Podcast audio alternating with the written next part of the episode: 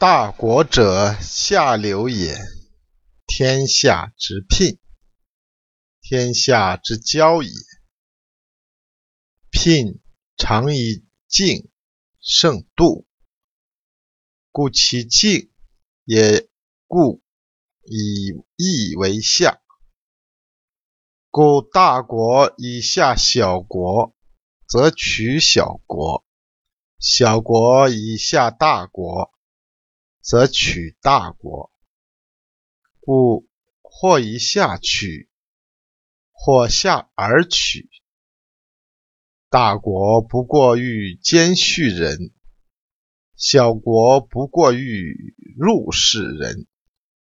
夫两者各得其所欲，大者宜为下。大国善于处下游。它就像天下柔静的雌聘一样，天下雄雌之间的交合，雌聘通常以柔静而胜过俊造的雄壮。这是因为它柔静而适应于处下的缘故，所以。